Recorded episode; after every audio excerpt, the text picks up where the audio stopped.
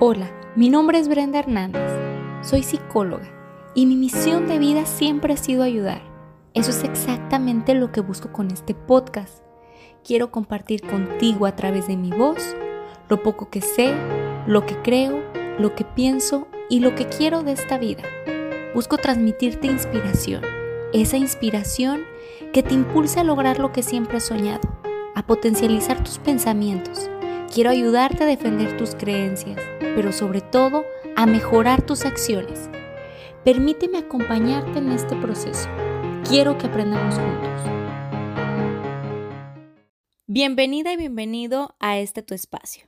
Bienvenido a tu podcast Recreando. Y hoy solo vengo a recordarte que tú puedes. Sí, tú puedes. Tú puedes salir de esa relación, tú puedes encontrar el amor, Puedes encontrar el trabajo de tus sueños, emprender ese negocio, viajar al lugar donde siempre has querido visitar, tener estabilidad emocional, crear una familia. Puedes hacer lo que tú quieras, porque tú eres capaz. Y dentro de ti está todo ese poder y toda esa energía que necesitas para seguir adelante. Y quizás te has de preguntar, pues si yo puedo, ¿por qué no lo he logrado?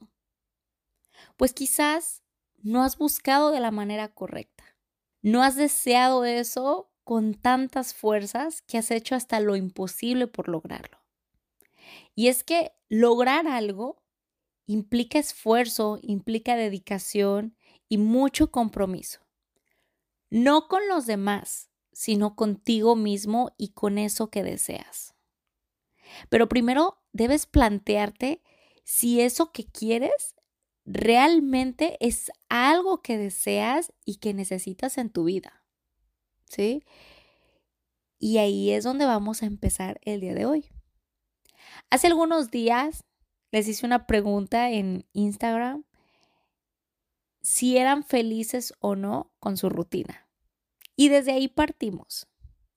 ¿Qué cosas de las que hago día con día me gustan y qué cosas me desagradan.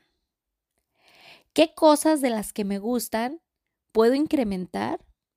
Es decir, eh, si hago al día 20 minutos de ejercicio, pues ¿cómo puedo hacer 30 minutos o una hora? Si una vez por semana salgo con mis amigas y es algo que me gusta, ¿cómo puedo hacer para salir dos veces por semana o más? Si otra de las actividades que disfruto y me gusta es cocinar, ¿qué puedo hacer para dedicar más tiempo a esa actividad? Ahora, de lo contrario, pensando en las actividades que nos desagradan o que no nos gustan tanto realizar, como puede ser quizás limpiar, pues entonces pensemos en qué podemos hacer para limpiar cada vez menos. Un ejemplo pudiera ser tratar de mantener las cosas en su lugar, ordenadas. Limpiar a lo mejor eh, antes de irme a dormir, cinco minutos, dedicarle a la casa, diez minutos, y entonces al día eh, puedo reducir las horas que paso eh, reorganizando. Entonces, aquí la intención es que analices tu rutina, analices las actividades que haces desde que te despiertas hasta que te duermes y vayas clasificándolas en lo que sí me gusta y en lo que no me gusta tanto. Y entonces puedas ver cuáles de las que no te gustan son negociables y cuáles no son negociables. Por ejemplo, eh, a lo mejor, volviendo al ejemplo de la limpieza, a lo mejor no me gusta limpiar y es algo pues no negociable porque se tiene que limpiar la casa porque tenemos que estar en un ambiente limpio, en un ambiente organizado. Pero entonces a lo mejor puedo delegar esa actividad y buscar a una persona que me ayude eh, a mantener limpia mi casa si esta no es una posibilidad, pues entonces con tu familia organizarse y hacer comisiones, ¿no? Para que entre todos el trabajo sea menos. O establecer días por semana para realizar ciertas actividades y que no se acumulen día con día. Entonces, aquí la intención es buscar una forma en la que podamos funcionar mejor, que realicemos lo que tenemos que hacer, pero que disfrutemos más nuestros días. Cuando nosotros tenemos esta satisfacción día con día de que lo que estamos haciendo lo disfrutamos, así, las simples cosas como cocinar, caminar al trabajo o conducir al trabajo, dependiendo de dónde, esté tu trabajo, eh, el disfrutar desde cuando me despierto, el café que me tomo, el meterme a bañar, el ver el amanecer, el atardecer, el disfrutar mis espacios eh, de descanso durante el día, no sé, que cada actividad que tú realices la vayas disfrutando. Si es pasar tiempo con tu pareja, si es dedicarle tiempo a tus hijos, a tus sobrinos, a tu familia, a tu novio, tu novia, a tus amigas, el realizar tus tareas de, la escuela, tus tareas domésticas, eh, pendientes del trabajo. Si tú empiezas a disfrutar cada una de estas actividades y entonces empezamos a darle un sentido diferente, por ejemplo, esto que estoy haciendo, ¿para qué lo estoy haciendo? Cuando le añadimos el para qué y no el por qué, todo cambia. Si yo digo, estoy limpiando porque tengo que mantener la casa limpia, entonces se convierte en una carga. Pero si yo le añado el para qué, es decir, yo limpio la casa para que mi casa huela rico y se sienta un ambiente fresco y pueda yo estar cómoda dentro de mi casa, pues entonces se le quita esa carga y se convierte en algo que es necesario para que yo disfrute, ¿sí? Entonces, vamos dándole ese sentido del para qué. Encontremos, ¿para qué estás yendo a trabajar? Pues sí, para ganar dinero, ok, pero ¿qué vas a hacer con ese dinero? ¿Cuál es la motivación de ir a ese trabajo? No, pues yo voy al trabajo porque quiero aprender, ok, ¿para qué quieres aprender? Pues a lo mejor para después buscar un mejor puesto, para realizarme profesionalmente, para crear experiencia. ¿Para qué estás yendo a la escuela?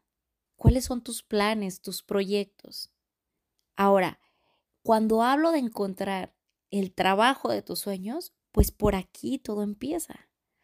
¿Sí? A lo mejor necesito crear experiencia para ascender y encontrar ese trabajo de mis sueños. A lo mejor necesito ir a la escuela para aprender y dedicarme a eso con lo que siempre he soñado. Pero si al momento de analizar el para qué estás haciendo lo que haces y no coincide con tus planes a futuro, entonces va a ser necesario que te sientes a reorganizar tu agenda, a replantear los para qué, ¿sí? O a cambiar de actividades.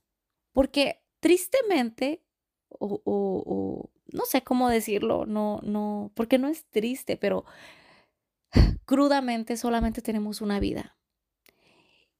Y es frustrante ver personas dedicarse a cosas que no los hacen felices tener una vida que en lugar de alegrarlos los abruma y que no coincide ni siquiera poquito con lo que soñaron de una vida.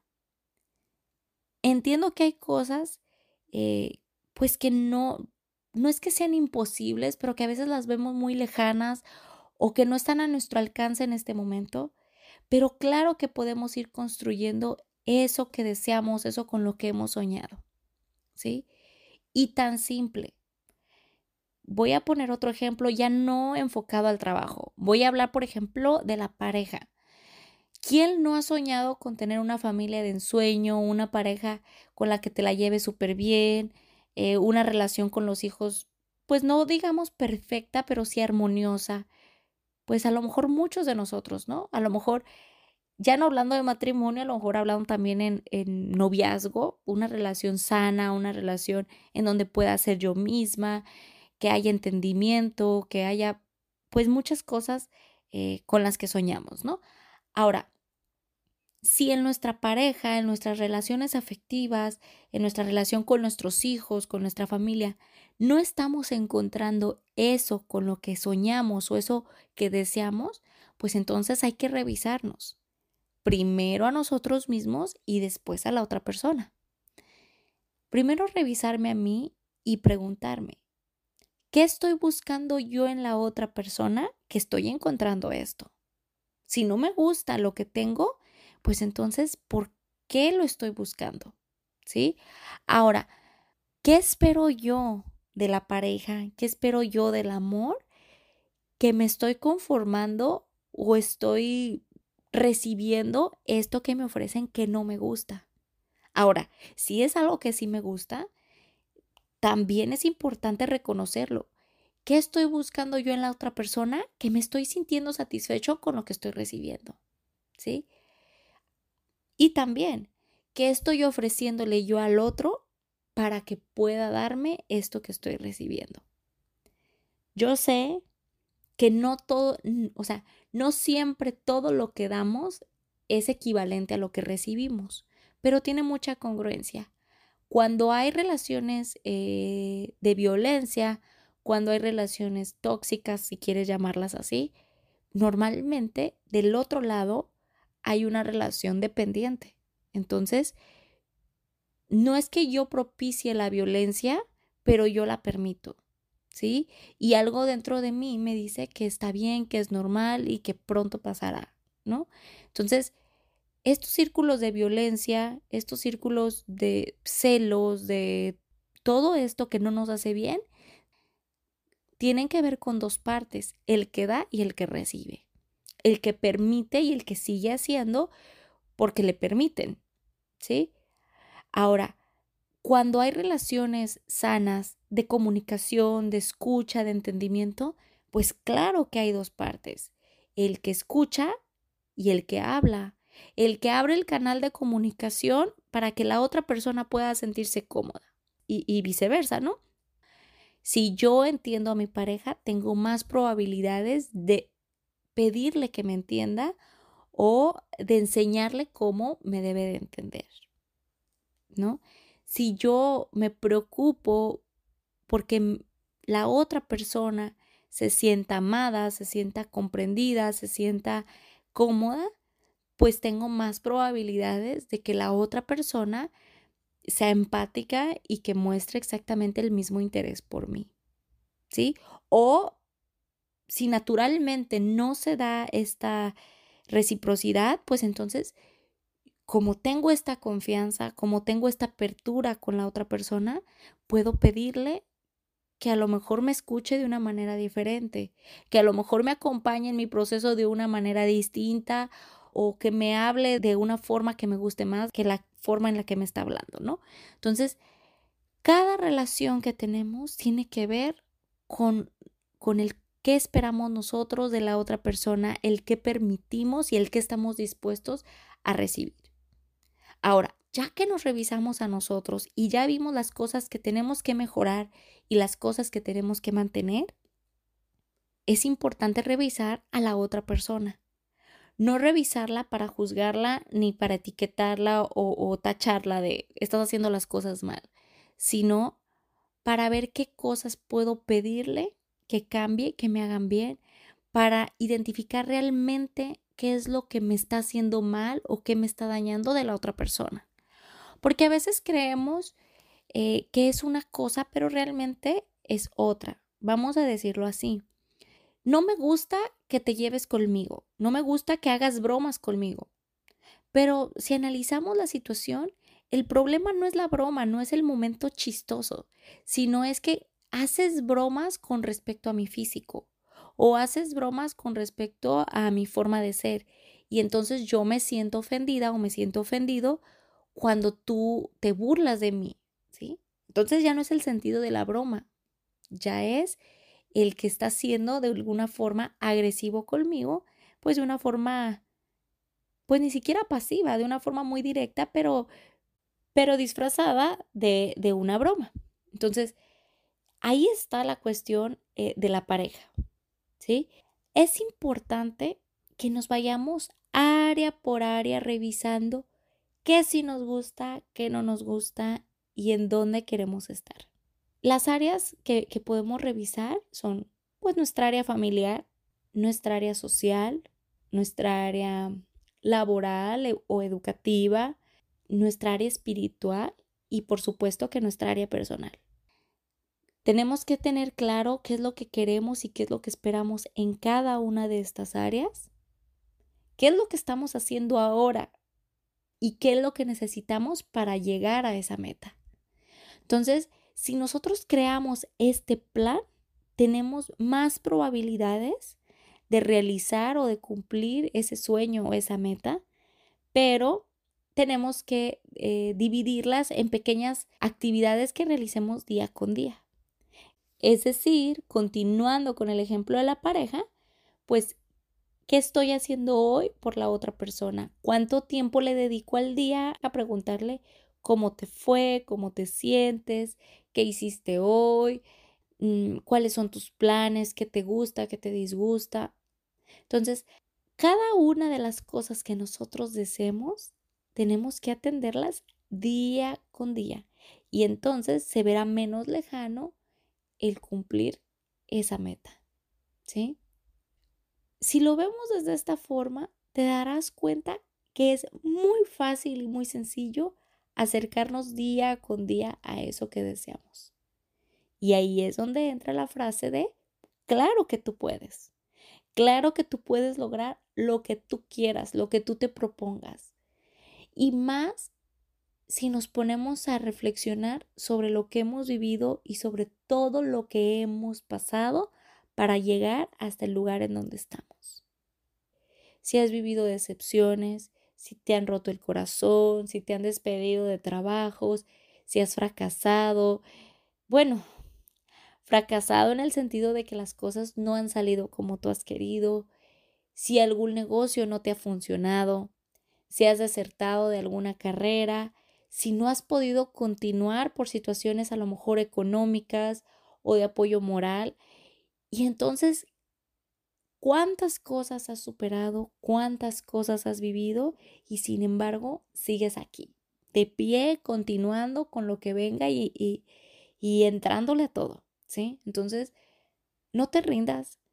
De verdad, yo sé que, que a veces la rutina nos come, a veces mm, pues nos sentimos como, yo digo como en automático, ¿no? Haciendo día con día lo mismo.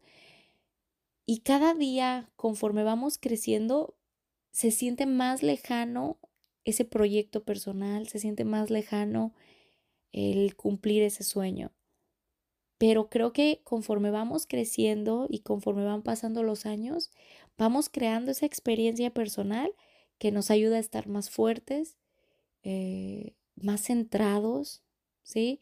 Y más comprometidos con nosotros mismos. Entonces, no importa cuántos años tengas, nunca va a ser tarde para estudiar eso que quisiste, para estudiar eso que quieres, para emprender ese negocio, para renunciar a un empleo, incluso si tienes 10, 15 o 20 años en un empleo y lo ves como imposible y deseas renunciar, crea un plan y hazlo. No dejes que la vida se te vaya realizando cosas que no te gustan. Yo sé que hay cosas no negociables y bueno, pues esas tenemos que buscarles pues el lado positivo. Pero todas las cosas que podamos cambiar, hagámoslo. Si es necesario para que yo sea feliz, lo voy a hacer. ¿Sí? Y comprométete contigo. No importa que tengas 50 años de casada. Si la persona que está a tu lado no te hace feliz, déjalo o déjala, no sé. ¿Sí? Dependiendo cuál sea tu situación. Hace unos días hablaba con unas personas y comentábamos esto, ¿no? Y decía, decía una persona, ¿Qué caso tiene divorciarte ya después de tantos años de casada? Ya cuando tienes 50, 60 años, ¿ya para qué? Y, y yo aferrada a mi, pues claro que se vale, lo pienso y digo, claro que se vale, ¿sí? Este, realmente, si tu propósito de divorciarte eh, es para liberarte del compromiso que tienes con la otra persona, para dejar de, convivir o, o, de compartir tu tiempo, tu vida, tu cama, tu espacio con una persona que te agrede, que ejerce violencia sobre ti, que no te respeta, eh, que te es indiferente, ¿no? Una persona que a lo mejor te ignora, una persona que te hace daño o te molesta o cualquiera que sea tu situación, porque incluso no tiene que ser negativo, puede ser hasta el hecho de, pues ya no tengo el, ya no encuentro el sentido para estar al lado de esa persona y crees que es necesaria una separación, hazlo. Así tengas 60 años, tú no sabes si te quedan 20 años por vivir, 30 años por vivir y vas a seguir 30 años al lado de una persona que no con la que no eres feliz, ¿sí? Porque aquí ya no aplica el no te hace feliz. Ya aquí uno tiene que ver por su propia felicidad. Ya no puedes hacer responsable al otro de lo que tú estás viviendo. Entonces, es momento ya de levantarse y tomar esa actitud de yo puedo, de ver en ti todas esas cualidades, de, de fortalecer las cosas que te hagan falta fortalecer, de pulir como esas partes débiles de ti y de confiar, ¿sí? Inspírate en otras personas, conoce diferentes historias, aprende a través del otro para que no cometas los mismos errores. Eh, repite lo que a otras cosas, a otras personas les ha funcionado y ve si en ti funciona también. Infórmate a través de los medios que creas que sea necesario y fórmate, ¿sí? Crea una versión de ti diferente, remasterizada, para que ahora sí puedas ser el protagonista de tu historia. Para que ahora sí puedas tener esa vida y tengas esa satisfacción día con día de estar haciendo lo que tú deseas y que tengas claro el para qué lo estás haciendo y el por qué estás aquí. No hay nada más bonito ni nada que genere más tranquilidad en la vida de saber que estamos haciendo lo correcto para nosotros mismos. ¿Sí? Y claro que va a haber opiniones y claro que va a haber personas que no lo entiendan. Pero ya sabes que no estás aquí para dar explicaciones a nadie ni para que te entiendan.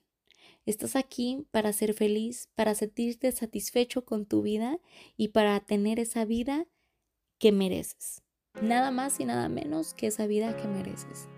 Así que comprométete contigo. Sé que es bien difícil y sé que a veces lo hacemos una y otra vez, pero tenemos que continuar hasta que se nos cumpla. Así que no importa cuántas veces inicies, no importa de cuántas maneras lo hagas, pero inténtalo. Comprométete contigo y antes de crear un plan y antes de soñar altísimo, analiza lo que estás haciendo hoy, ¿sí? Y pregúntate, esto que estoy haciendo me trae felicidad, me trae tranquilidad y coincide con lo que espero de mi vida. Y dependiendo lo que te respondas, pues ya sabes lo que tienes que hacer. Recuerda que no estás sola y no estás solo. Así que siempre pide ayuda porque va a haber muchas personas que quieran ayudarte y acompañarte en tu proceso de crecimiento. ¿Sí? Entonces, Tú puedes. Voy a usar la frase más cliché, pero échale ganas porque te quiero ver bien, ¿sale? Y pues bueno, espero que te haya gustado este episodio. Te lo compartí porque a veces a todos nos toca recordarnos que sí podemos, ¿sí? Y que de la forma que sea, lo estamos logrando. A lo mejor vamos más lento que otras personas, pero ahí vamos. Y lo importante es continuar y mejorar y crecer y soñar y darle un sentido bonito a esta vida saliéndonos de la rutina. ¿Sale? Así que te mando un fuerte abrazo y comparte este episodio con las personas que creas que les hará bien recordarse a sí mismo que sí pueden y que hay otras maneras de vivir, de ser felices y de funcionar. Nos vemos pronto en un episodio diferente y recuerda, encuentra tu equilibrio recreándote.